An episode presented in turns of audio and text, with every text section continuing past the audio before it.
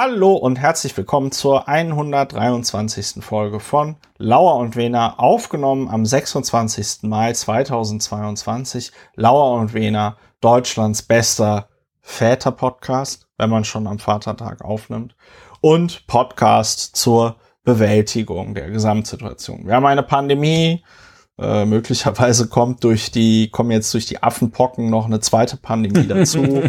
äh, ich bin gesundheitlich angeschlagen, ähm, ist zum Glück kein Corona.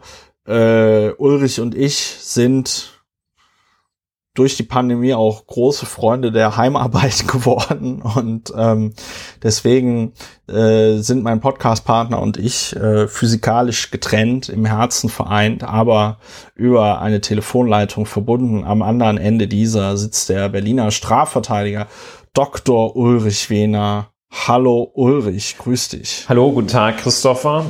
Zunächst, äh, man schreibt tatsächlich den Vatertag des Jahres 2022. Im, je weiter man gen Osten kommt, desto häufiger wird er als Herrentag bezeichnet. Wir legen Wert, ich glaube, ich kann für uns beide sprechen, auf die Feststellung, dass wir jetzt nicht gerade vom hinter uns herziehen eines Bollerwagens mit 20 Liter Bier drauf äh, kommen. Wir sind nüchtern, sachlich und gezielt. Ich grüße dich, du Publizist, Historiker, Mitglied des Berliner Abgeordnetenhauses AD und INSB und Berater.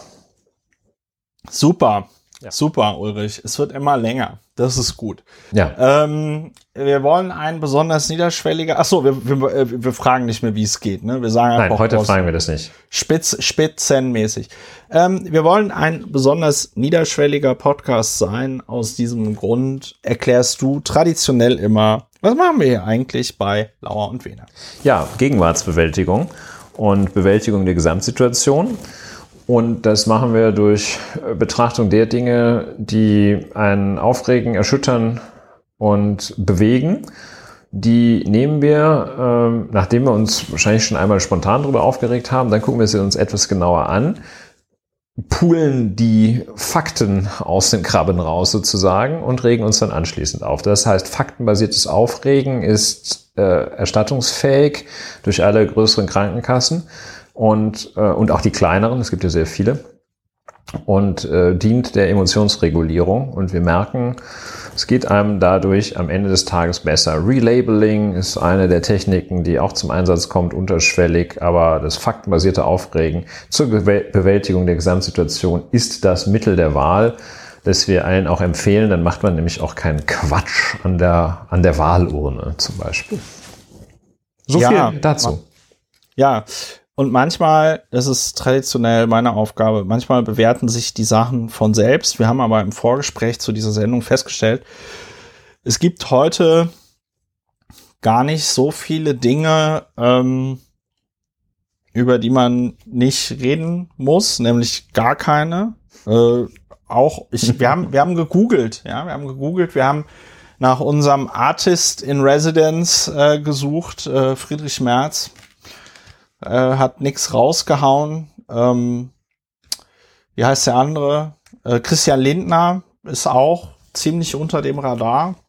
Äh, ähm, Kevin Kühnert sagt einfach nichts. Ne? Kevin also, Kühnert sagt nichts, das fällt jetzt auch der Tagesschau auf. Der Bundeskanzler äh, auch nicht hat heute in Davos eine Rede gehalten, aber ist jetzt auch nichts, wo wir jetzt sagen, da ja. kann man nicht drüber reden oder so. Ja, ja seltsames also, äh, Phänomen. Es, ist, ne? es gibt so es Wochen. Ist kurios, dass in, der letzten, in den letzten Wochen uns jetzt nichts mehr erinnerlich ist, das so bescheuert war, dass man sagt, man redet da nicht drüber.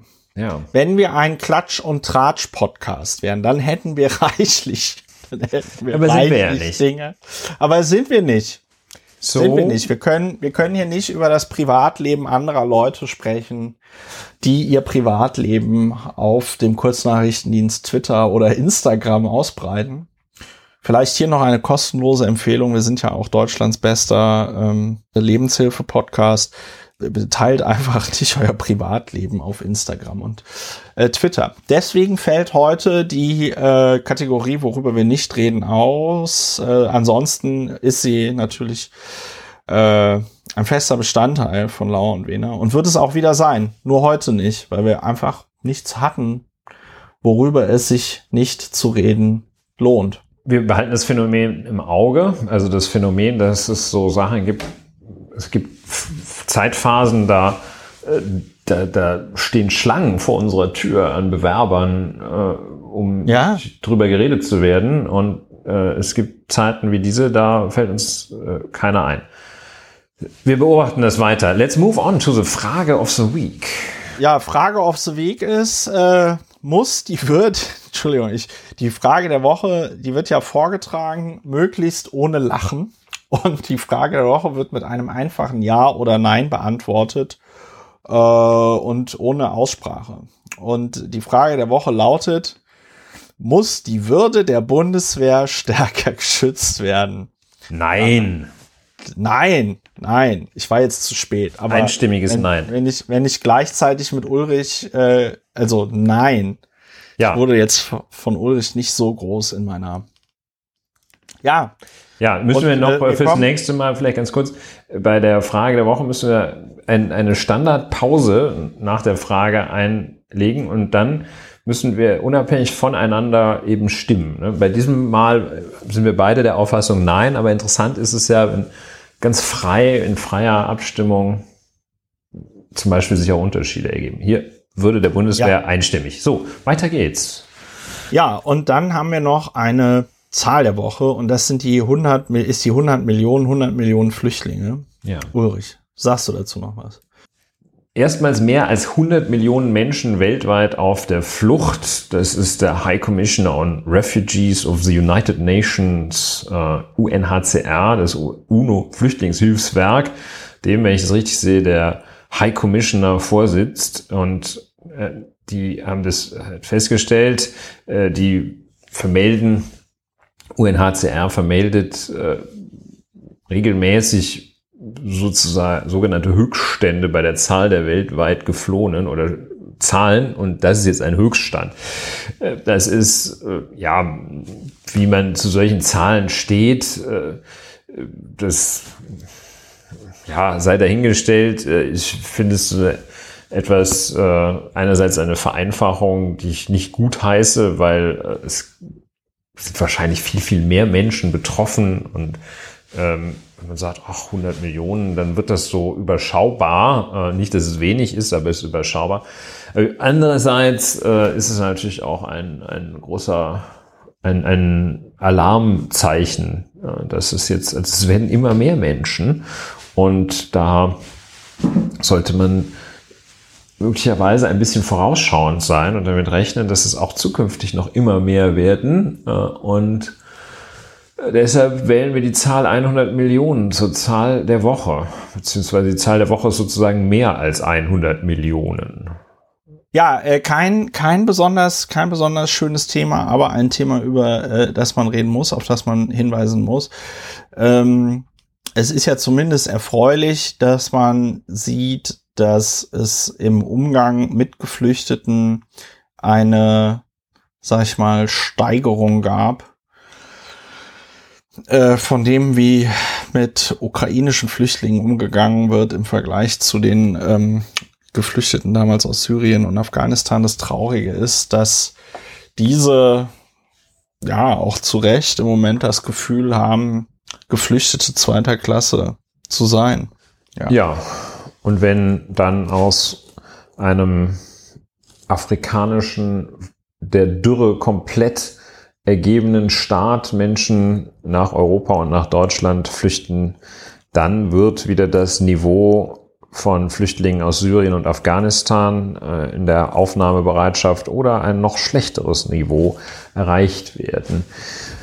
Und äh, ja, was man äh, sagen kann, ist, äh, das deutet darauf hin, also, man muss kein Prophet sein, um zu wissen, dass die Fluchtbewegungen in Zukunft stark zunehmen und dass man sich jetzt schon einmal, was heißt schon, dass man sich auch und gerade jetzt und in der Gegenwart Gedanken machen muss, wie damit umzugehen ist, denn ähm, das wird, wenn es, und das wird es tun, weiter ansteigt, kann man das nicht allein durch Frontex regeln, auch wenn das die Hoffnung von irgendwelchen Holzkörpen ist. Ja, Ulrich, aber äh, wenn du dir anschaust, wie die EU so Dinge wie die Klimakrise oder Internet für alle regelt, ist da deine Hoffnung groß, dass wir dieses Thema geregelt bekommen? Nein. ja, Lauer und Wiener ist auch ein, ist auch der Podcast der Hoffnung. Ja. Nur heute nicht. Ja, heute, ja, Nur, es kommt, es kommt. Es gibt auch Teile der Hoffnung. Es, es, kommt, es, kommt, es gibt noch Podcast der Hoffnung, es kommt noch. So, ähm, wir haben über die äh, 100 Millionen Geflüchteten äh, geredet. Dann an dieser Stelle nochmal der Hinweis, man kann diesen Podcast unterstützen. Äh, Lauer und Wiener Plus heißt das Ganze. Ihr findet alle Informationen dazu unter plus.lauerundwener.de und äh, ich freue mich besonders, wenn ihr diesen Podcast unterstützt. Wenn ihr diesen Podcast bereits unterstützen solltet, bedanke ich mich an dieser Stelle ganz herzlich für euren andauernden Support. Vielen lieben Dank. Ja, äh, aus den USA erreicht uns mal wieder ein äh, sehr unschönes äh, Thema, zu dem wir auch gar nicht so viel zu reden haben, dass wir aber aufgrund seiner mh, mm, schwer, schwere äh, nicht unerwähnt lassen äh, wollen. Und zwar gab es in äh, Texas einen, einen Amoklauf in einer Grundschule. Und ich glaube, das ist jetzt der zweite Amoklauf in einer Grundschule äh, seit 2012. Sandy Hook, das war auch eine Grundschule. Und es wurden, äh, ich glaube, 18 Kinder und zwei Lehrerinnen wurden getötet. Und die Kinder alle im Alter so sechs bis zehn Jahre. Ja, da kann man, ist es sehr schwer dazu was Sinnvolles zu sagen, weil das ja in der, in der Schrecklichkeit für sich selber spricht. Ist ja der Satz, äh, 14 Kinder an Grundschule, 14 Kinder, zwei LehrerInnen an Grundschule erschossen durch Amokläufer. Mit diesem Satz als solchem ist ja schon sehr, sehr viel gesagt. Ich habe das zum Anlass genommen, noch einmal einen Blick in die Situation des US-amerikanischen Waffenrechts zu werfen und da zwei Eckpunkte äh, zu, äh, es ist, oder drei, es ist deutlich tödlicher als der Fetisch äh, der Deutschen, noch tödlicher als der Fetisch der Deutschen, das äh, noch grausamer vor allem als der Fetisch der Deutschen, das Tempolimit. Es ist ähm, absurd in seiner tatsächlich absurd in sein, oder für uns absurd in seiner rechtlichen Herleitung aus dem zweiten Verfassungs, zum zweiten Zusatz zur US-Verfassung, ähm, nämlich dem Recht, da eine gut ausgebildete Miliz für die Sicherheit eines freien Staates erforderlich ist, darf das Recht des Volkes, Waffen zu besitzen und zu tragen, nicht beeinträchtigt werden a well-regulated militia. Das kommt also, sagen wir mal, für jeden kommt, denkt der Mensch, das kommt wahrscheinlich aus den Unabhängigkeitskriegen, aber es soll auch äh, für Austin, Texas und Dallas, Texas im Jahr 2022 gelten. Und, ja, und dieser, ganz kurz ein, eine Sache noch, auf die ich jetzt gestoßen bin, die mir nicht bekannt war was nichts heißt, ähm, dass ähm, die unglaubliche Schwierigkeit mit diesem Verfassungszusatz ähm, schon äh, also umzugehen, hat sich gezeigt äh, im Jahr 1934. Da wurde nämlich das Verbot von Maschinenpistolen eingeführt. Das war schon super schwierig gegen diesen zweiten Verfassungszusatz, weil 1934 die Mafia halt mit diesen Maschinenpistolen rumballerte wie gestört. Und da gab es tatsächlich, selbst da gab es Schwierigkeiten, schon Maschinenpistolen zu verbieten. Und äh, ja, so geht es weiter. Also dass die nicht das, das, dass die da nicht das Recht von jedem äh, drunter fassen, Interkontinentalraketen zu besitzen, ist auch das Einzige, was da äh, vielleicht Anlass zur Hoffnung gibt. Aber es ist also so aussichtslos auch da der Kampf um eine Verschärfung von Waffengesetzen und äh, so aussichtslos wirklich dumm, wie sich da Menschen zumal in den südlichen Bundesstaaten und Texas äh, verhalten, das ist einfach, äh, da fehlen einem echt die Worte. Man kann es sich eigentlich nur angucken, muss sich das täglich wahrscheinlich anschauen, um um nicht überrascht zu sein, wie doof Leute sein können, wie wirklich völlig verbohrt. Und, und also jetzt vielleicht noch dieses Argument, ja, Waffenrecht, also das Right to, äh, äh, das Recht, Waffen zu tragen, das wäre super hilfreich, weil sonst wird, dann wäre, wenn alle das richtig konsequent befolgen würden, wäre das Massaker ja nicht geschehen, dann wäre der ja sofort erschossen worden. Ne? Also das, ja, ja, ja, der, so viel. Der, der Täter hat übrigens, der Täter hat übrigens äh, irgendwelche Polizisten, die da vor der Schule standen, halt äh, überwältigt und ist dann in die Schule rein. Also so viel zum Thema, ähm, so viel zum Thema, dass wenn da jemand eine Waffe gehabt hätte, hätte er ja den Amokläufer aufhalten können und so. Ja, ja. Ähm, äh, aus, äh, aus historischer Sicht oder aus Sicht eines Historikers finde ich das natürlich ähm, nochmal besonders absurd, weil äh, ich glaube, dass die äh, diejenigen Menschen, die die US-Verfassung geschrieben haben, dass die da auch noch mal ein bisschen klarer, also du hast es ja eh schon gesagt, ähm, es geht da um dieses Ding mit den Militias, ja, also kann man sich die Frage stellen, ob es da jetzt tatsächlich darum geht, dass Kreti und Pleti äh, äh, irgendwie eine Waffe besitzen müssen. Aber davon mal abgesehen, haben die natürlich in einer Zeit gelebt, wo du irgendwie zwei Minuten gebraucht hast, um ein Gewehr zu äh, laden. Dann hast du, dann hast du einen Schuss abgegeben und dann hast du dein Gewehr wieder zwei Minuten lang geladen, ja. Ähm, das ist ein bisschen was anderes als die von dir eben schon erwähnte Maschinenpistole oder auch hier wieder Mittel der Wahl, das äh, AR-15 Sturmgewehr äh, das dazu benutzt worden ist, dann da die ganzen Kinder zu äh, erschießen. Also vor der Schule müssen sich auch dramatische Szenen abgespielt haben. Äh, der äh, also Eltern schon müssen davor gestanden haben, die versucht haben, äh, reinzukommen, um irgendwie ihre Kinder zu retten und wurden dann von der Polizei dran gehindert und so. Es hat irgendwie 40 Minuten gedauert, bis dann da so eine Spezialeinheit kam und äh, den Täter dann äh, erledigen konnte.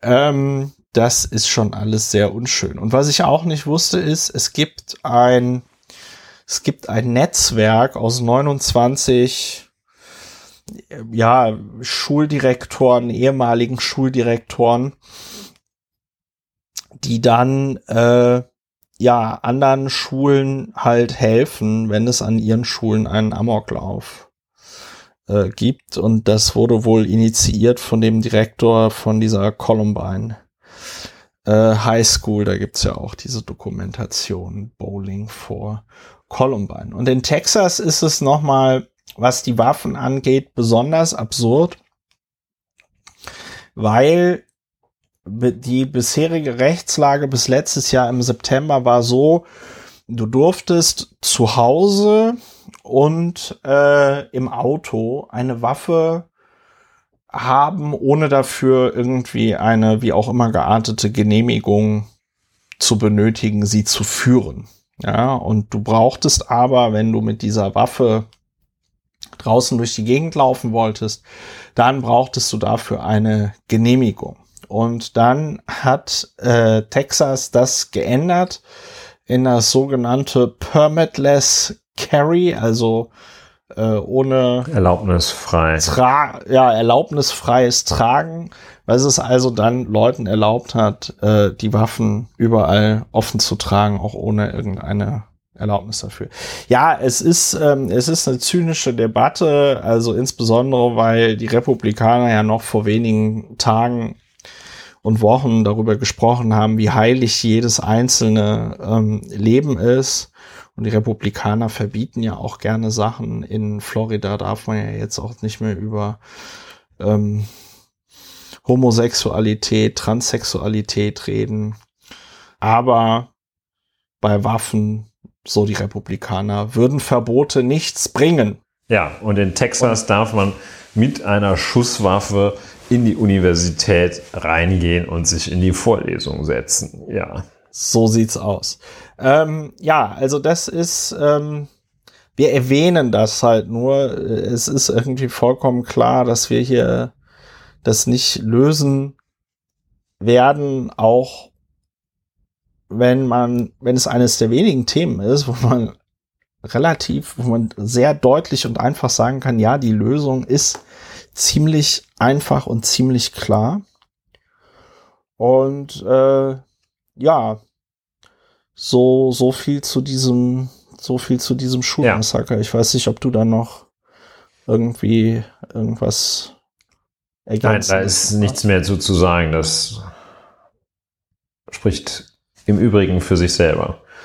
Ja, man weiß, auch, man weiß auch gar nicht mehr, was man dazu sagen soll. Man weiß auch gar nicht mehr, was man dazu sagen soll. Das ist äh, History. Ja, es wiederholt sich einfach alles äh, von selbst. Sehr unschön. Ja, aber jetzt, dann muss man da auch wieder raus aus so einem Da muss man Tief auch wieder raus und, aus dem Tief. Und sich äh, Rechtsfragen, rechtlichen Entwicklungen, rechtlichen Geschehnissen widmen. Und ja. Da haben wir dem nächsten Thema ja den Titel Lustvolle Soldatin gegeben. Und ja. dazu gehen wir jetzt über. Das, da gehen wir, dazu gehen wir jetzt über. Ja, uns erreichte gestern und auf Twitter ging die ja ordentlich äh, rund. Ähm, erreichte uns eine Pressemitteilung vom das Bundes nicht lügen. Ja. Das Bundesverwaltungs das Bundesverwaltungsgericht in, Leip genau. in Leipzig. In Leipzig. So. Das hat uns aufmerksam gemacht auf einen sehr interessanten Fall. Und zwar. Den wir vorher auch so nicht kannten. Ähm, und es geht um. Ja, es geht um eine ähm, äh, Kommandeurin bei der ähm, Bundeswehr, eine Bataillonskommandeurin.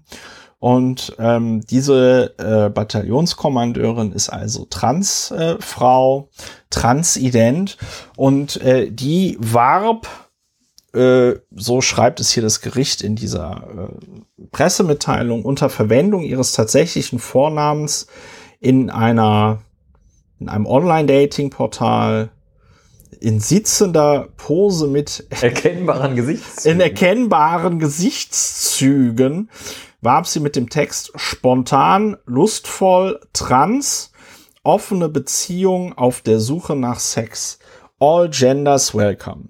So. Und dafür äh, bekam sie einen disziplinarrechtlichen Verweis, also für dieses, diese Art der sich da öffentlich darzustellen, wobei man dazu einschränkend sagen muss, dass, oder da geht zu, das geht zumindest jetzt aus dieser Pressemitteilung nicht hervor. Ich weiß nicht, wie du das interpretiert hast, aber ich hatte jetzt nicht das Gefühl, dass sie dort auf dieser Dating-Seite schreibt, dass sie Bataillonskommandeurin ist. Ich schließe aus dem Umstand, dass das gerade nicht gesagt wird, sondern dass hier in dem Sachverhalt äh, genau das, ausschließlich das mitgeteilt wird, was du gerade gesagt hast, dass sie da gerade nicht drauf hingewiesen hat und sicherlich auch nicht mit einer Kriegswaffe oder so sich hat abbilden lassen. Und äh, ja, also das, das, äh, die werden natürlich schon zur Stützung ihrer Entscheidung, so sind unsere Freunde an allen Gerichten, Freunden, Freunde und Freundinnen, werden die das natürlich schon auch so gestaltet haben oder den Sachverhalt, die Sachverhaltsschilderung so gemacht haben, dass sie möglichst klar, so macht man das, die Entscheidung im Ergebnis trägt. Das heißt, für diese Entscheidung, da war ein Verweis auszusprechen, werden sie äh, das Krasseste, was sie finden konnten, zusammengetragen haben. Und das Krasseste, was sie finden konnten, ist exakt das und nicht mehr als das, was du geschildert hast. Wo sie also sitzende Pose, was jetzt auch, auch sehr mehrdeutig äh, ist, äh, das Schlimmste, was sie gemacht hat, sind die erkennbaren Gesichtszüge und ihr tatsächlicher Vorname. Ja. Und dann äh, besagten Text, dass sie da gesagt hätte, im Übrigen äh, können wir auch noch ein bisschen mit Handgranaten spielen oder so. Das ist nicht der Fall. Äh, vor allem muss man auch dazu sagen, der, ihr, ihr Vorname Anastasia ist jetzt nicht so der Vorname, wo man sagt, scheiße. Da gibt's nur eine Frau in Deutschland, die Anastasia heißt und deswegen ist sofort klar, um wen es sich da irgendwie handelt. Ja. Ja, also zur, zur Bewertung ja. vielleicht dann. Äh, ja, wir kommen später zur Bewertung, aber an ja, einem anderen fällt, Modell. Es fällt, es fällt schwer, da nicht direkt. Ja, Rechtsgrundlage, äh, das, äh, das Soldatengesetz. Ne? Das heißt auch, heißt glaube ich auch immer noch, also die, die Kurzbezeichnung ist Soldatengesetz. Äh, ich hoffe, dass es inzwischen äh, auch die Soldatin umfasst. Gesetz Nö, über Gesetz über die Rechtsstellung der Soldaten ist vielleicht gar nicht anwendbar. Ha, ha, ha. Frauen sind auch mit gemeint. Ja, Frauen sind auch mit gemeint. Also äh, Soldatengesetz, äh, Paragraph 17 Absatz 2.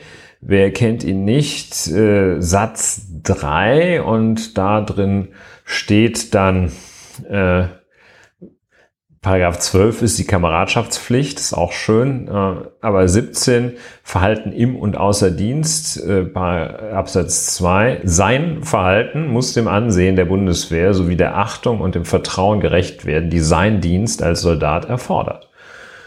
Ja, hm. und ähm, das ist der, das ist der Punkt. Ne? Und äh, außer Dienst hat der Soldat, der Soldat der Dienst sich so zu verhalten, dass er das Ansehen der Bundeswehr oder die Achtung und das Vertrauen, die seine dienstliche Stellung erfordert, nicht ernsthaft beeinträchtigt. Ja.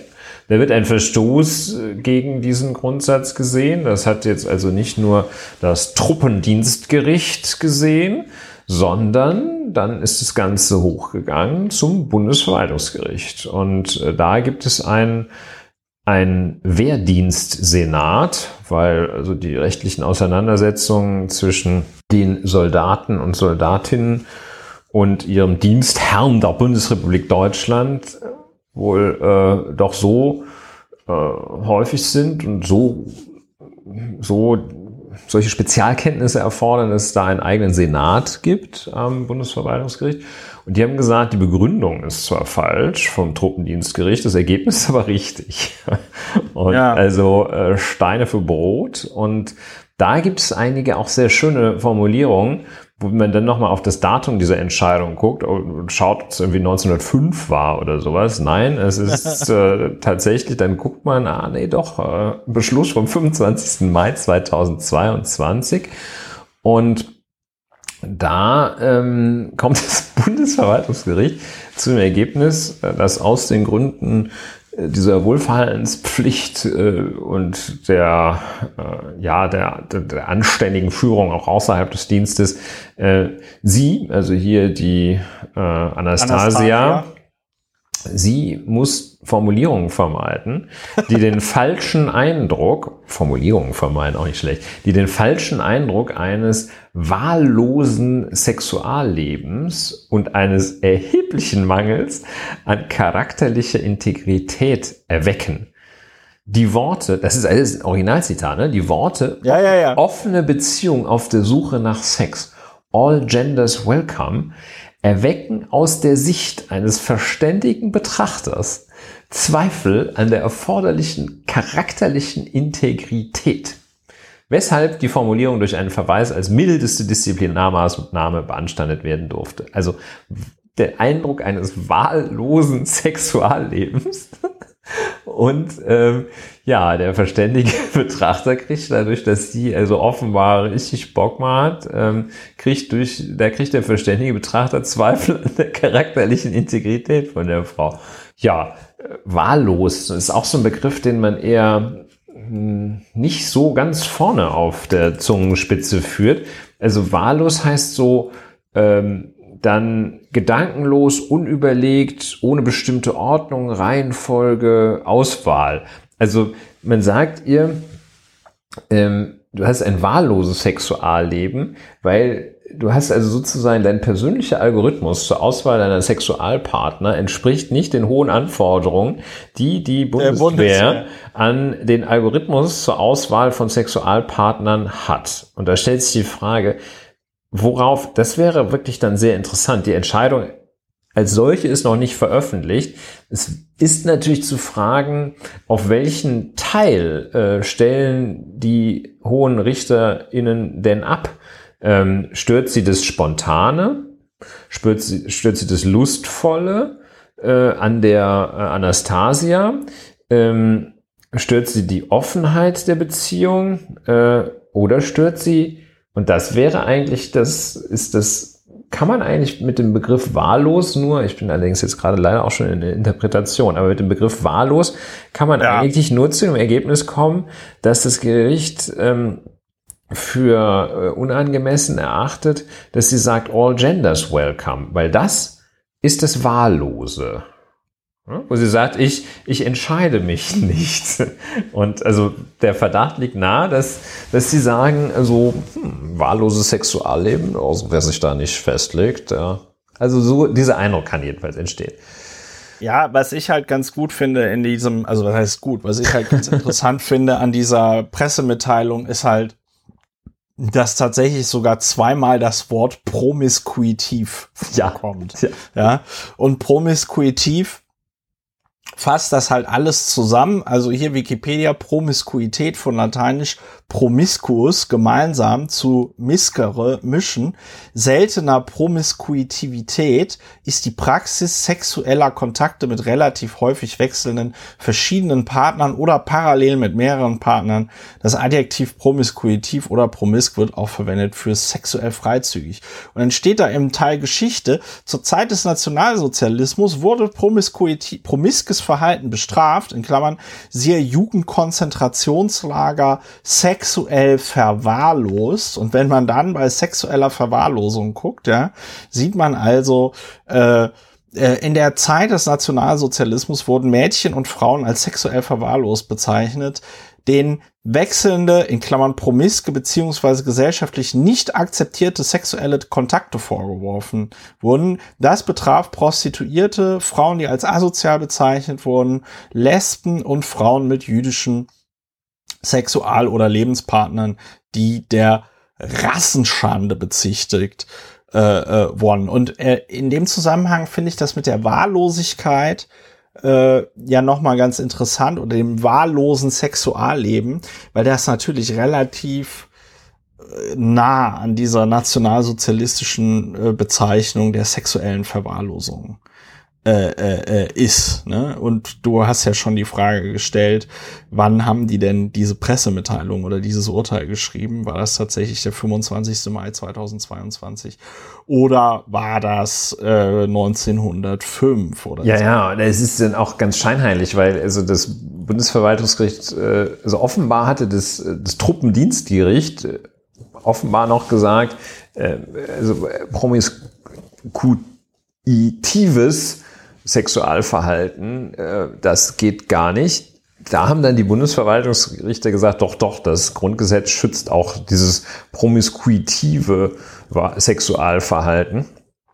Äh, aber es geht, sie darf es trotzdem nicht, weil es ja wahllos, der Eindruck eines wahllosen Sexualverhaltens. Ja. Und also es ist natürlich auch schon eine, also der, also der, der verständige Betrachter, äh, das klingt jetzt äh, zwar auf den ersten Blick lächerlicher, als es äh, in Wirklichkeit ist, weil das ist ja bekanntlich so ein, die, das ist ja schon auch ein, ein Rechtsbegriff, wo man dann äh, den, den verständigen Betrachter heranzieht. Das ist ähnlich wie alle billig und gerecht Denkenden, dass man so ein bisschen verobjektiviert. Ähm, hier ist es aber in gar keiner Weise verobjektiviert, äh, weil also, äh, dass man sagt, wer jetzt hier der verständige Betrachter hätte Zweifel an der charakterlichen Integrität, das stimmt einfach. Ähm, außerhalb der Stadt Memmingen stimmt das einfach nicht. Ja? Oder welcher Stadt auch immer. Ja, äh, es kann natürlich auch, es kann natürlich sein, dass wir jetzt hier in äh, Berlin wahnsinnig tolerant sind, aber äh, ich würde dich da trotzdem ich würde das trotzdem unterstützen, was du gesagt hast, weil ähm, ich hatte zumindest das Gefühl, dass den meisten Leuten mittlerweile Pups egal ist, was andere Menschen äh, beim Sex machen, was sie machen, mit wem sie es machen. Ähm, ja. ja. also solange die nicht sagt, äh, ich bitte ausländische Geheimdienst Mitarbeiter und Mitarbeiterinnen ausländische Geheimdienste bei mir aufzuschlagen, weil ich das besonders gut finde. Ähm, ja, aber selbst das okay. könnte sie, selbst das könnte sie tun, solange sie beim Sex dann nicht irgendwelche Geheimnisse verrät. Ja, so da möchte ich also, dann weißt doch, du, also das, das ist, ist jetzt ein bisschen ja, hypothetische gut, Fälle, sollte man nicht alles, äh, Ich meine, wir sind Deutschlands bester Sex-Podcast, da muss man drüber reden, ne? Aber ja, äh, es ist, es ist, ähm, es ist tatsächlich hinreichend absurd. Also ja, du hast darauf hingewiesen, der ähm, verständige Betrachter könnte doch deutlich anders sein, als sich das das Gericht äh, vorstellt. Und was ich in dem Zusammenhang jetzt noch mal ganz interessant finde, ist, dass sie ja selber darauf hinweisen, dass dieser Verweis also auch die das niedrigste, ähm, wie soll man sagen, die niedrigste Disziplinarstrafe war, die sie ja, geben konnten. Die mildeste. Mhm. Die mildeste, genau. Ähm, wo man sich dann also auch fragt, ey, aber hätte es denn nicht gereicht, wenn, weiß ich nicht, der Chef von der Anastasia ihr nicht einfach mal sagt, hör mal, also äh, kannst du das bitte irgendwie ein bisschen anders machen oder so? Ähm, dann hätte sie natürlich zu Recht gesagt, nö, warum sollte ich? Ne? Ist auch äh, also eine interessante Frage. Und ähm, ja, man, man fragt sich tatsächlich, was die Bundeswehr da reitet. Und in der Vorbereitung zu diesem zu diesem äh, zu diesem Podcast habe ich dann ja noch ein bisschen nach der Anastasia gegoogelt und habe dann leider ein ähm, ein Artikel bei bei der jungen Freiheit gefunden, die man ja nicht lesen oder zitieren sollte. Aber der Artikel ist deswegen ganz gut, weil er hier ein Interview mit dieser Anastasia äh, beschreibt, dass sie äh, in im, im Internet, glaube ich, gegeben hat. Äh, YouTube scheint mir das zu sein. YouTube. Ein Interview, das, das sie Jurassica Parker gegeben hat. Genau, der Drag Queen Jurassica Parker. Ja, und da sagt sie dann also so Sachen wie, also die Anastasia, ich lasse mich gern vögeln in Darkrooms und so, ja. Äh, kann man natürlich generell die Frage stellen, ob das jetzt so intelligent ist, sowas ins Internet zu sagen. Aber das ist ja nicht, darum geht's ja nicht. Äh, das sagt ja selbst dieses Verfassungs, äh, Ver Verwaltungsgericht, dass es, ähm, dass man das halt darf, dass man solche Sachen machen darf. Und ich verstehe jetzt nicht, warum sie, warum jetzt diese Geschichte mit dem Dating-Portal anhängig ist, aber dieses Interview vom 18. November 2021, warum das dann nicht? Ja, ich könnte also, mir ganz gut vorstellen, dass, ähm, also wir hatten ja die These einmal aufgestellt, dass, äh, dass vielleicht die militärischen Überwachungsmechanismen, denen mal wieder was durchgerutscht ja. ist. Äh, so böse wollen wir aber nicht sein. Ich könnte mir vorstellen, dass tatsächlich sie nach dem Interview eine Verwarnung erhalten hat. Und ähm, dass, äh, dass sie dann also eine, eine Verwarnung im untechnischen Sinne, so ein, ein hat der, ja. der keine Ahnung, was da der Vorgesetzte ist, äh, der Chef, der, der, der, Soldat, der, der Soldatenchef da, ähm, hat dann äh, gesagt, du, äh, das ist einfach so eine, so eine, also im untechnischen Sinne Ermahnung, aber lass das mal das nächste Mal. Und dann haben sie jetzt gesagt, so, da müssen wir jetzt aber hier draufhauen. Ne? Also das äh, jetzt, jetzt post die da noch im, äh, in so einer Kontaktanzeige rum. Ähm, und ja, also das ist äh, schwer, auch schwer verständlich. Ähm, ebenso schwer verständlich ist ähm, die Vorgehensweise, dass man da dass man das überhaupt aufgreift. Es gibt ja auch so etwas äh, wie Aufgreifermessen. Äh, es ist ja nicht äh, der Dienstherr verpflichtet, da allen Sachen nachzugehen, denn ähm, wenn diese also das Geschickte ist doch in solchen Fällen, wenn man schon Sorge hat, dass das, das Ansehen der Bundeswehr schädigt, dann macht man doch das gute alte Verklemmte, lass uns doch drüber schweigen.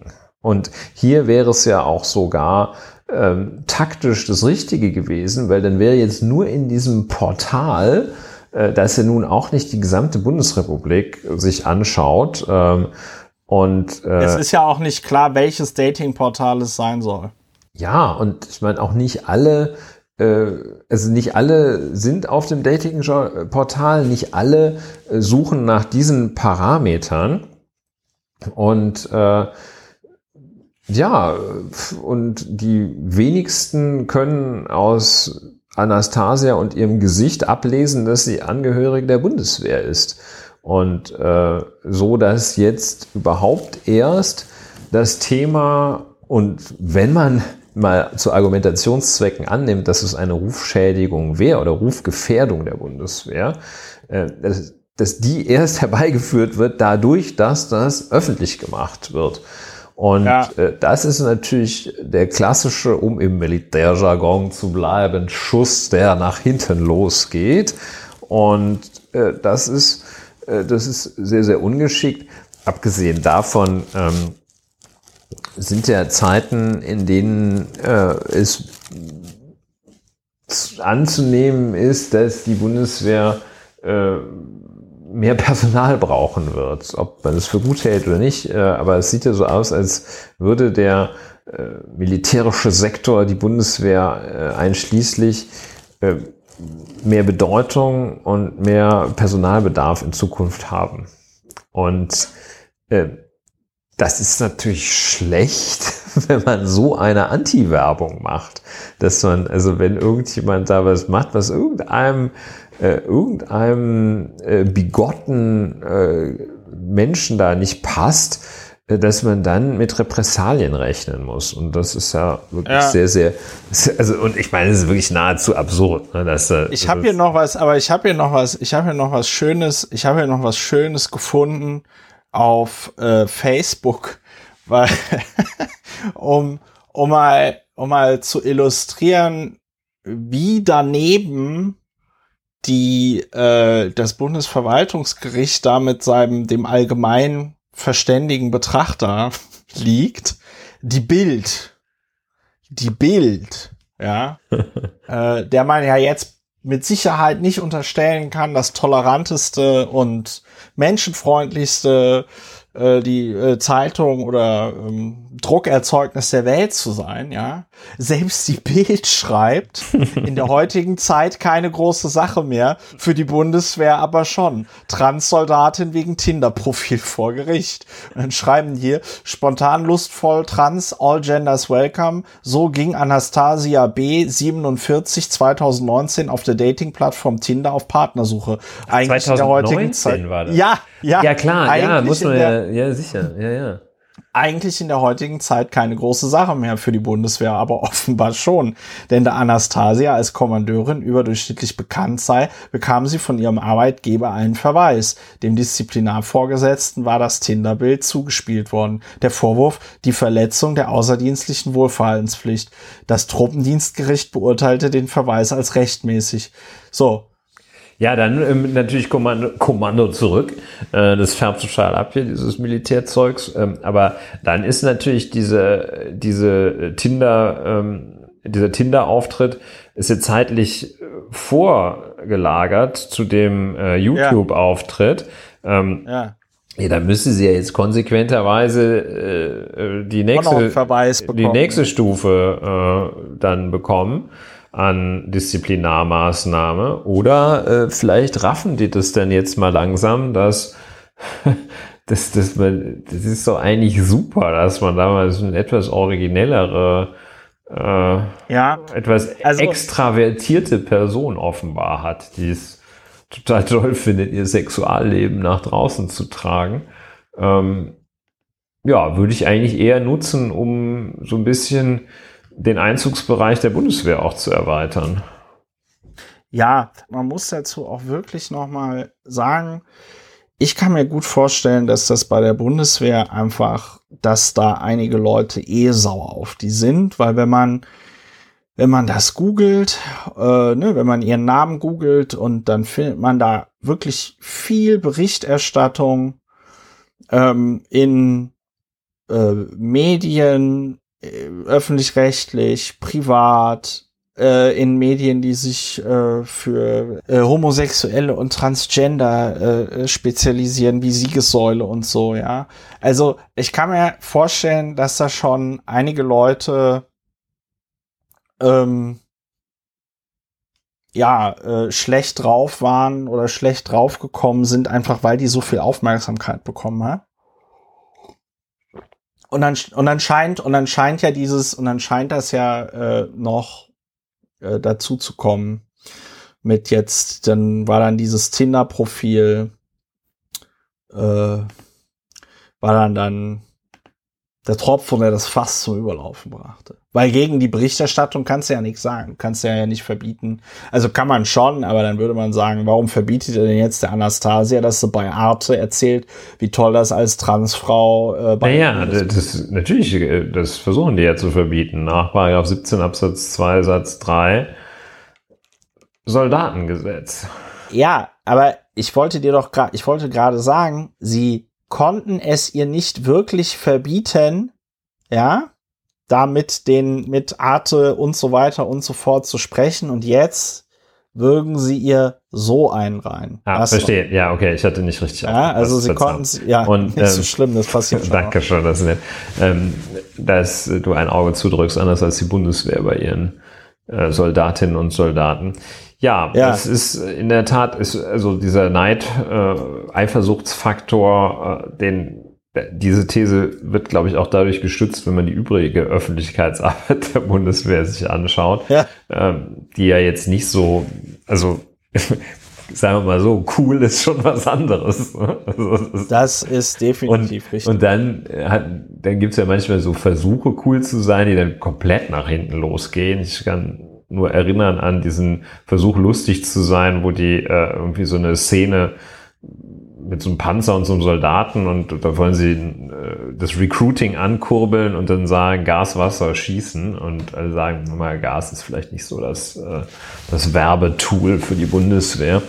Und, Aber das ja, konnte bei der Bundeswehr doch niemand wissen. Ja, das ja, muss man sich nicht so anstellen. Ne? Das ist dann so die Auffassung da. Äh, aber nicht so anstellen, nur wenn man selber Mist baut, wenn man glaubt, andere äh, würden die billig und direkt denkenden, verständigen, gerecht denkenden, verständigen Betrachter verstören, dann wird kein Auge zugedrückt. Ja, also eine, eine Posse, äh, auch nicht wirklich so richtig schwerwiegend, aber doch äh, ein Reminder, was es nicht alles noch in unserer Gegenwart gibt in der heutigen Zeit. Hätte ich jetzt auch nicht gedacht, dass da, dass man da noch äh, wie ums Altbacken zu sagen, jemand hinter dem Ofen hervorlocken kann mit so einer Geschichte, dass die einfach da irgendwie so ein bisschen, ja. bisschen Bock hat. Ja, hm. krass, krass, krass. Let's move on mit unserem mit unserer Betrachtung der Rechtsprechung. Ja, es ist auf jeden Fall ähm, fällt einem da fällt einem da nicht viel zu ein. Ja. Super, also dann super. Haben wir, dann haben wir, ja, was heißt super? super? Es ist es ist einfach Ulrich, du wolltest dich noch äh, aufregen über nee, ich wollt, Markus Söder. Ach so, ja, genau, an dieser Stelle wollte ich mich Kruzifix aufregen über Markus Söder. Ähm, und äh, das ist in der Tat wichtig. Äh, da darf man nicht drüber schweigen. Ähm, da muss man sich anschauen, was für ein, ein ja, was für eine äh, Gestalt, äh, ich suche gerade den Begriff, der mir einfallen soll, was für ein ruchloser, äh, gewissenloser äh, Politiker Markus Söder ist. Ähm, aus Anlass der am vergangenen Mittwoch, äh, dem 25. Mai stattgefundenen mündlichen Verhandlung vor dem Bayerischen Verwaltungsgerichtshof äh, muss auf Markus Söder, eine große Verfehlung des Markus Söder verwiesen werden. Im Jahr 2018 Markus Söder war, glaube ich, ein paar Monate Ministerpräsident und stand vor neuen Wahlen. Hat äh, der Markus Söder einen Kruz, sogenannten Kruzifix-Erlass äh, erlassen und ähm, darin äh, hieß es, dass in bayerischen Behörden als Ausdruck der geschichtlichen und kulturellen Prägung Bayerns gut sichtbar ein Kreuz anzubringen sei. Also äh, einfach mal Bundesverfassungsgericht schon 1994 gesagt, hier mal Kruzifix in allen Schulklassen, das finden wir nicht gut. Und ähm, äh, da hat Markus Söder aber dann gesagt, nö, hier, ich wette, muss ja bald wieder gewählt werden. Dann zeige ich mal hier den, den, den, äh, den Holzköppen, äh, was ich alles kann. Und äh, er hat das dann damit gerechtfertigt, dass äh, äh, ja, das sei jetzt also auch keine weltanschauliche Indoktrination oder religiöse Indoktrination. Hm. Komisch, ne? Äh, aber in jedem Kopftuch gleich einen potenziellen Angriff auf das Abendland sehen, äh, Klammer zu. Ja. Ähm, und äh, auch Udo Di Fabio, Ex-Bundesverfassungsrichter, immer wieder für ein gutes Statement zu haben. Ähm, solange das Kreuz nicht Parteinahme oder gar theologische oder inhaltliche Positionierung bedeutet, gehe von einem einfachen Kreuz keine weltanschauliche oder religiöse Indoktrination aus. Naja, und dann Markus Söder, ich meine, das kann selbst der Bayerische Ver Verwaltungsgerichtshof ist es, lass ich mal gucken, ähm, Verwaltungsgerichtshof, äh, der versucht sich wahrscheinlich so äh, mit äh, fehlender Zuständigkeit rauszureden. Aber das kann einfach in unserer halbwegs modernen Gesellschaft, kann das nicht halten, dass da überall ein Kreuz hängen muss. Ähm, das kann einfach nicht sein. Und Markus Söder tritt den Rückweg, den Rückzug an. Und äh, da sagt er ganz, ganz erstaunliche Sachen, äh, die so offenlegen, wie er eigentlich taktiert und wie er Stimmen gewinnt. Ähm, Söder selbst hat inzwischen eingeräumt, diesen umstrittenen Erlass zu bereuen, heißt es in der Legal Times Online. Und äh, er sagt dann so mit ganz, ganz komischen Worten, dass er politisch unter Druck gestanden hat, den Wahlkampf äh, vor der bayerischen Landtagswahl 2018 äh, zu dem er diesen, diesen äh, Erlass beschlossen hatte, habe er Söder als Zitat politische Nahtoderfahrung wahrgenommen. Und ähm, die Wahrscheinlichkeit war nicht gering, dass ich der Ministerpräsident mit der kürzesten Amtszeit werden könnte. Und mit diesen Erwägungen rechtfertigt er den damaligen Kruzifixerlass, von dem er sich heute distanziert. Dieser Mann ist also nachweislich bereit, für kurzfristige Erfolge alles hintanzustellen, was es ansonsten an Werten und Anstand gibt. Das muss gesagt werden. Augen auf, wenn Markus Söder kommt. Dieser Mensch ist offenbar äh, in Situationen, in denen er unter Druck gerät, bereit, alles zu verkaufen. Frau, Kinder, Großmutter, Mutter, alle äh, männlichen und weiblichen Verwandten zu verraten. Alle Werte, alle grundrechtlichen Werte, zumal dieses geben mag, verrät Markus Söder, wenn er eine politische Nahtoderfahrung hat oder auch nur fürchtet. Möge das der Bayerische Ver Ver Verwaltungsgerichtshof äh, ihm den Kruzifixerlass vor die Füße knallen. Ähm, wie gesagt, äh, er hat äh, in der mündlichen Verhandlung wohl zu erkennen gegeben, ähm, dass äh, Bedenken an der Zuständigkeit bestehen. Aber nun, es wird sich zeigen. Augen auf vor Markus Söder, einem ruchlosen Politiker. Ja, äh, das hast du sehr schön gesagt und ich äh, kann dem auch nichts mehr. Aber da krieg ich echt einen Hals bei sowas. ja, ich, ich merke ich merk das. Ich merke das. Deswegen habe ich, deswegen habe ich ja gefragt, was bei dir so, bei dir so geht. Ja, was bei mir geht. Äh, sollen wir noch zum Bundesverfassungsgericht was sagen?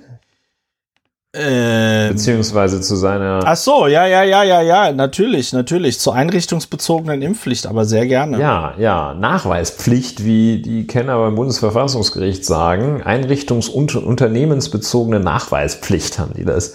Präzise, wie man in Karlsruhe vorzugehen pflegt, haben sie das so genannt. Ja, äh, zur Erinnerung, seit dem 15. März dieses Jahres gilt die einrichtungsbezogene, da spricht man immer von Impfpflicht für Beschäftigte im Pflege- und Gesundheitswesen.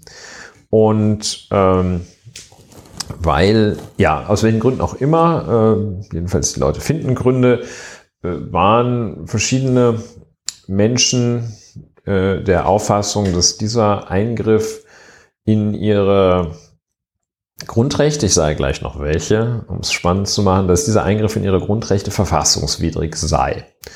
Und also mithin äh, diese einrichtungsbezogene Impfpflicht insgesamt verfassungswidrig sei. Das gute Recht eines jeden, äh, eine wunderbare Einrichtung, die Verfassungsbeschwerde, ziemlich äh, selten, auch im internationalen Vergleich, dass das Individuum vor dem Verfassungsgericht auftreten darf. Äh, das darf wirklich jeder, das soll auch jeder tun. Das ist auch eine schöne Sache.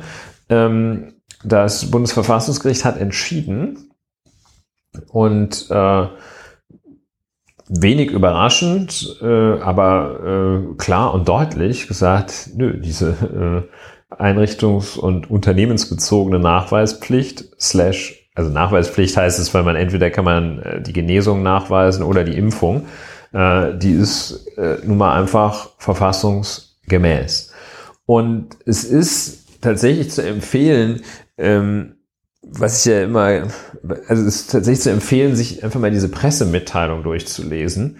Ähm, ein Grund, warum das empfehlenswert ist, ist, äh, dass man sieht, okay, wenn hier die, die Spitzenjuristen eine Pressemitteilung machen, dann ähm, hat die irgendwie dreieinhalb Seiten und ist also ein bisschen schwerer zu lesen, aber ähm, das nur am Rande. Aber diese Pressemitteilung, das ist sozusagen eine, eine vereinfachte, äh, kondensierte Form des Urteils des äh, Bundesverfassungsgerichts. Und Wer immer ganz, ganz schnell ruft, das ist doch verfassungswidrig, der kann und sollte sich einfach mal eine solche Pressemitteilung ansehen, weil man genau die Dogmatik der Grundrechte. Das heißt also, wie prüft man eigentlich die äh, tatsächliche oder vermeintliche Verletzung eines Grundrechts? Das kriegt man da einfach lehrbuchmäßig erklärt. Ja? Und hier auch ganz, ganz äh, klar und äh, deutlich einfach geprüft, ist ähm, diese Maßnahme geeignet, ein, ein verfolgungswertes Ziel zu erreichen. Ist also diese Maßnahme, einrichtungsbezogene Impfpflicht, geeignet? Verfolgt es einen legitimen Zweck, ähm, die Maßnahme? Dann sagt ja, äh, verfolgt einen legitimen Zweck, äh, weil hier Gefahr für erhebliche und gewichtige Schutzgüter, äh, nämlich das Leben von besonders vulnerablen Menschen. So, dafür ist sie geeignet, äh, das zu, diesen Schutz zu erreichen. Ist sie ähm, erforderlich? Ist sie erforderlich in dem Sinne, dass keine sicher gleichwirksamen Mittel zur Verfügung stehen. Ja, sie sagt, ja klar, also äh, selbst wenn man jeden Tag einen PCR-Test die Leute machen lässt, ist das nicht so sicher. Ähm, wie das. Also es gibt nichts, was gleich sicher ist, äh, äh, gleich wirksam ist und äh, was obendrein äh, die Grundrechte weniger stark beeinträchtigt, also auch erforderlich. Und dann hat man gesagt, verhältnismäßig im engeren Sinne. Da wer, werden abgewogen gegeneinander die äh, Eingriffsintensität und der, äh, das geschützte äh, Verfassungsgut. Was ist also wichtiger? Ist jetzt der Eingriff in, was wiegt schwerer oder was ist stärker zu schützen? Der Eingriff in die körperliche Unversehrtheit der Menschen, die sich da impfen lassen müssen, wenn sie weiter arbeiten wollen. Äh, der Eingriff in ihre Berufsausübungsfreiheit, wiegt das schwerer? Oder wiegt es schwerer, dass äh, möglicherweise äh, die Gesundheit und das Leben vulnerabler Menschen geschädigt werden? Äh. Ja, und dann haben die gesagt, ja, das haben wir mal gegeneinander abgewogen und dann kommen wir zum Ergebnis, dass der Schutz vulnerabler Menschen den Vorrang vor einer in jeder Hinsicht freien Impfentscheidung hat. Ja, also alles relativ unspektakulär. Und dann haben die gesagt, ja, das ist uns, letztlich haben die gesagt, das ist uns einfach, wir halten das für Schutz, für wichtiger, äh, dass wir Menschen in diesen Einrichtungen äh, vor schwerer Krankheit und Tod wirksam beschützen, als dass da die Leute, die da arbeiten, frei darin sein sollen, ob sie sich impfen oder nicht. Ja, das haben die gesagt. Ne? Und äh, schwuppdiwupp ist alles, schwuppdiwupp. schwuppdiwupp ist alles klar. Und ähm, das ist letztlich untergegangen auch, oder sagen wir mal, die Bedeutung, oder es hat keine großen Wellen geschlagen, diese Entscheidung. Das äh, ist das Krasse bei solchen Verfassungsgerichtsgeschichten. Es schlägt immer nur eine große Welle, wenn das Gericht ein Gesetz kassiert oder wenn irgendjemand mit seiner Klage scheitert. Aber äh, wenn äh, die einfach feststellen, ja, äh, einrichtungsbezogene Impfpflicht äh, ist verfassungsgemäß, dann, dann, dann lockt das niemanden hinterm Ofen hervor. Ja, und das ist also das ist einfach, ähm, ja, da, das ist auch ganz gut. Äh, da, da funktioniert das Rechtssystem einfach wirklich reibungslos. Äh, und äh, das ist einfach auch wieder mal ein Zeichen, ähm, ein, ein, ein Grund äh, für Hoffnung und Hoffnungsfreude. Ähm, es funktioniert. Und ich meine, damit ist einfach auch, äh, also man kann jetzt immer noch, äh, gibt es ja auch genug Experten, die dann so sagen, das ist das Dümmste, was das Bundesverfassungsgericht je gemacht hat. Äh, Habe ich irgendwo einen auf Twitter zitiert gesehen, wo man sagt, ähm, ja, okay, also es ist schon eine, schon eine krasse Aussage, ähm, weil sie impliziert, dass man die gesamte Rechtsprechung des Bundesverfassungsgerichts kennt, aber ähm, es ist einfach, ähm, also wenn man jetzt sagen würde, dass, dass, es, dass, dass diese einrichtungsbezogene Nachweis slash Impfpflicht verfassungswidrig ist, dann müsste man erstmal über dieses, über diesen, äh, dieses, ist es Urteil oder Beschluss? Müsste eigentlich ein Urteil sein. Nee, Beschluss. Ähm, ähm, dann muss man erstmal über diesen Beschluss hinwegkommen.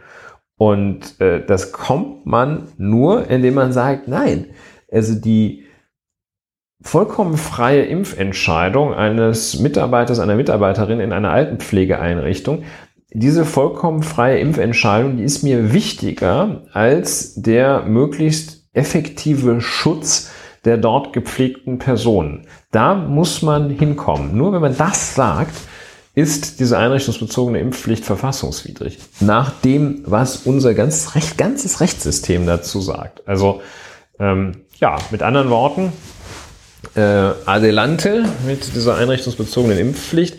Wir werden äh, sie ja im Herbst geht's ja wieder los. Ne? Also geht's in, in Runde zwei. ja, da wissen, ich vorhin komischerweise wissen das relativ viele Leute, aber äh, ja. man scheint trotzdem keine Konsequenzen rauszuziehen. Das ist ja Deutschlands erfolgreichstes äh, Mittel gegen äh, Covid-19 ist ja äh, Sommer und ähm, ja. im Herbst und im Herbst äh, ist es dann wieder soweit und ich habe jetzt vorhin schon die Schlagzeile gelesen, dass ähm, äh, Karl Lauterbach bereitet schon eine neue Maskenpflicht äh, vor für den Herbst. Ja. ja.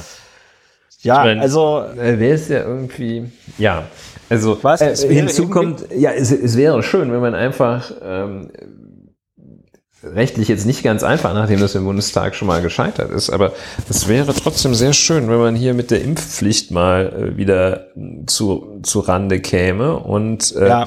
im Übrigen ähm, scheint es so zu sein, die Wirklichkeit bei dieser einrichtungsbezogenen Impfpflicht sieht leider auch recht traurig aus, weil ähm, wird nicht kontrolliert, oder? Weil wird, weil wo kaum kontrolliert wird und kaum jemand äh, da wirklich Konsequenzen äh, zu gegenwärtigen hat, wenn er da ungeimpft am am, äh, im Pflegeheim aufschlägt. Ne? Aber gut. Old Fachkräftemangel, ne, wie es so schön heißt. Äh, die Leute, insbesondere in den Pflegeberufen, können sich ja äh, tatsächlich aussuchen, können sich ja tatsächlich aussuchen, wo sie arbeiten. Und ähm, das wissen die Heimbetreiber dann natürlich sind die Heimbetreiber natürlich auch. In dem Zusammenhang finde ich es aber, du hast es schon gesagt, aber ich muss das nochmal sagen, ich finde das in dem Zusammenhang immer ganz geil, wenn man dann also vom äh, Bundesverfassungsgericht so ein Thema ausziseliert bekommt und die erklären einem also ganz genau, warum das jetzt verfassungsgemäß ist, mit, ähm, mit, mit welcher, mit welchem Brustton der Überzeugung manche Leute dann vor einem solchen Verfahren sagen, äh, das ist aber verfassungswidrig. Das ist die, also die einrichtungsbezogene äh, äh, Impfpflicht, die wird doch vom Bundesverfassungsgericht äh, kassiert. Mir war so, als hätte das Wolfgang Kubicki gesagt, aber ich habe es jetzt nicht mehr gefunden. Hm. Ich habe es nicht mehr gefunden. Ja, also äh, in der Tat, ne, das ist und das ist jetzt hier, man, man sieht das, wenn man diese Entscheidung äh, die Pressemitteilung äh, liest, ähm, die für sich genommen ein juristischer Text ist, ne? wie gesagt, so ein kondensiertes Urteil gewissermaßen, Urteilskondensat.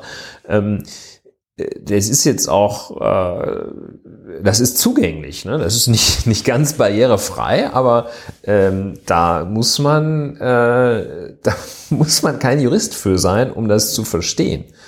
Und, ja. und auch um mal zu gucken und zu sehen, äh, wie geht das denn? Wie guckt man denn, ob etwas verfassungswidrig ist? Und das ist dann allerdings, das sieht man schon, man muss nicht Jurist sein, aber man muss schon mehr machen, als dass man einfach äh, sich irgendwie wahllos mal auf so einen Artikel des Grundgesetzes stürzt und sagt, hier steht's doch. Also ja, ja. So, äh, hier steht's doch. Äh, äh, freie Berufsaus, steht hier doch. Können die mir doch nicht mehr sagen, dass ich mich impfen muss. Nein, nein, so einfach ist es halt nicht. So einfach ist so es. So einfach ja. geht das nicht, nicht mit mir, nicht vor allem. Aber ist ja, ist ja gut, dass wir hier noch ein funktionierendes Verfassungsgericht haben. Das äh, gibt ja Staaten in dieser Welt, wo auch das nicht mehr so richtig äh, funktioniert. Ja, das haben wir äh, in der Tat. Äh, da müssen wir auch äh, aufpassen, dass das, äh, dass das nicht so wird, dass dann irgendwann weiß ich nicht, der CDU-Parteivorstand die Richter nominieren darf. Ähm, oder äh, der, der Präsident äh, dann sich möglichst, ja, und so weiter und so fort. Also äh, können, wir, können wir ganz froh sein. Ähm, das Einzige, was dann, also da, da fällt halt auch, dem fällt sowieso nichts Vernünftiges ein, aber irgendwelchen sogenannten Impfgegnern und so was äh, fällt halt dann auch nur noch ein, ähm, was soll man dann noch sagen? Dann sagen die, ja, das toll, das Bundesverfassungsgericht verfolgt wieder die Regierungslinie. Wo sagt, ja, tschä, also sagen wir so, das sind jetzt nicht, also überraschenderweise hat man jetzt dann doch im äh, Verfassungsgefüge unserer äh, Bundesrepublik, hat man halt auch dafür gesorgt, dass da jetzt nicht so ein Bundesverfassungsgericht ist, das total frei dreht und nur mit äh, Anarchisten besetzt ist und Anarchistinnen, sondern ja, die sind sich schon auch so einer staatspolitischen Verantwortung bewusst, die stehen da in so einer gewissen Tradition und ja. äh, deshalb folgen die, also was heißt folgen die? Deshalb. Das äh, ist die falsche, nee, das ist aber, ich finde, Folgen ist da das Folgen falsche, ist eine total falsche Überlegung, falsche Vorstellung. Die, die haben, ne? die haben halt eine, genau, die haben halt diese staatspolitische Verantwortung und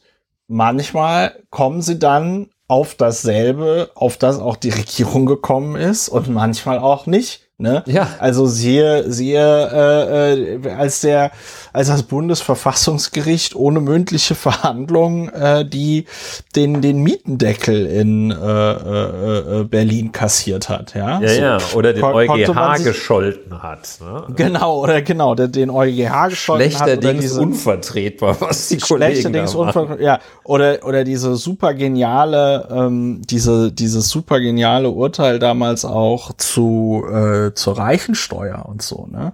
Also es ist jetzt nicht so, dass das Bundesverfassungsgericht da blind irgendwie dem hinterherläuft, was die Bundesregierung. Ja, dafür gibt es also null Evidenz, ne? Also dass ja, die irgendwie genau, jetzt genau. besonders äh, besonders äh, regierungsfreundlich wären. Äh, also ja und also ja, es gibt gibt's keine Evidenz. Ja, manchmal, zu, ne? Also ja, da kannst du dich nur in in so ein in so ein äh, ja, Notfallargument, Nicht-Argument flüchten, dann stecken doch alle unter einer Decke. Und da sieht man, Gut, man sieht es schon vorher, ne? aber da ist einfach Schluss. Da muss man sich jetzt auch nicht mehr mit, da muss man sich dann auch nicht mehr mit auseinandersetzen. Ne? Das ist jetzt nee, so. Muss man nicht. Da, das ist jetzt fertig. Wenn, wenn sich die Umstände ändern, die haben natürlich auch so ein bisschen äh, daran zu knabbern gehabt, dass ähm, dass auch die Impfung keine, äh, keine sterile Immunität herbeiführt. Also eben, dass die ja. Impfung nicht dazu führt, dass man überhaupt nicht mehr infektiös ist. Äh, da hatten sie natürlich ein bisschen dran zu knabbern, aber ähm, äh, sind sie auch äh, gut und elegant drüber hinweggekommen, die Kollegas in Karlsruhe. Ja. Gehen wir bis nach Kaiserslautern. Ich gehe bis Kaiserslautern. Da klag ich dir die Lunge weg. ja, schön. Ja, haben wir es eigentlich thematisch. Ja, haben ne? wir wieder ist die Welt wieder gerade jetzt. Für, jedenfalls für dich und mich. Für, für, die nächsten, für die nächsten zehn Minuten. Ja. Ähm, heute dann also ein bisschen kürzer auch. Ihr habt es gemerkt, weil meine Stimme noch immer nicht so ganz äh, wiederhergestellt ist. Liebe HörerInnen, das war die 123. Folge von Lauer und Wena, aufgenommen am 26. Mai 2022. Lauer und Wena, Deutschlands bester Väter-Podcast und Podcast zur Bewältigung der Gesamtsituation. Wenn euch das hier gefallen hat, äh, guckt doch mal auf unsere Webseite plus.lauerundwena.de, ob ihr diesen Podcast unterstützen wollt. Ich würde mich sehr freuen, wenn ihr diesen Podcast bereits unterstützt. Vielen lieben Dank. Kommt gut durch die Restwoche. Lasst euch nicht äh, verrückt machen von den Irrungen und äh, Wirrungen in dieser äh, Welt und insbesondere nicht von Urteilen des Bundesverwaltungsgerichts. Ja, das hat eine schlechte Woche. und das, und ähm, ja, dann hören wir uns demnächst wieder, wenn es wieder heißt äh, Law und Wiener. Macht es gut. Tschüss. Tschüss, tschüss.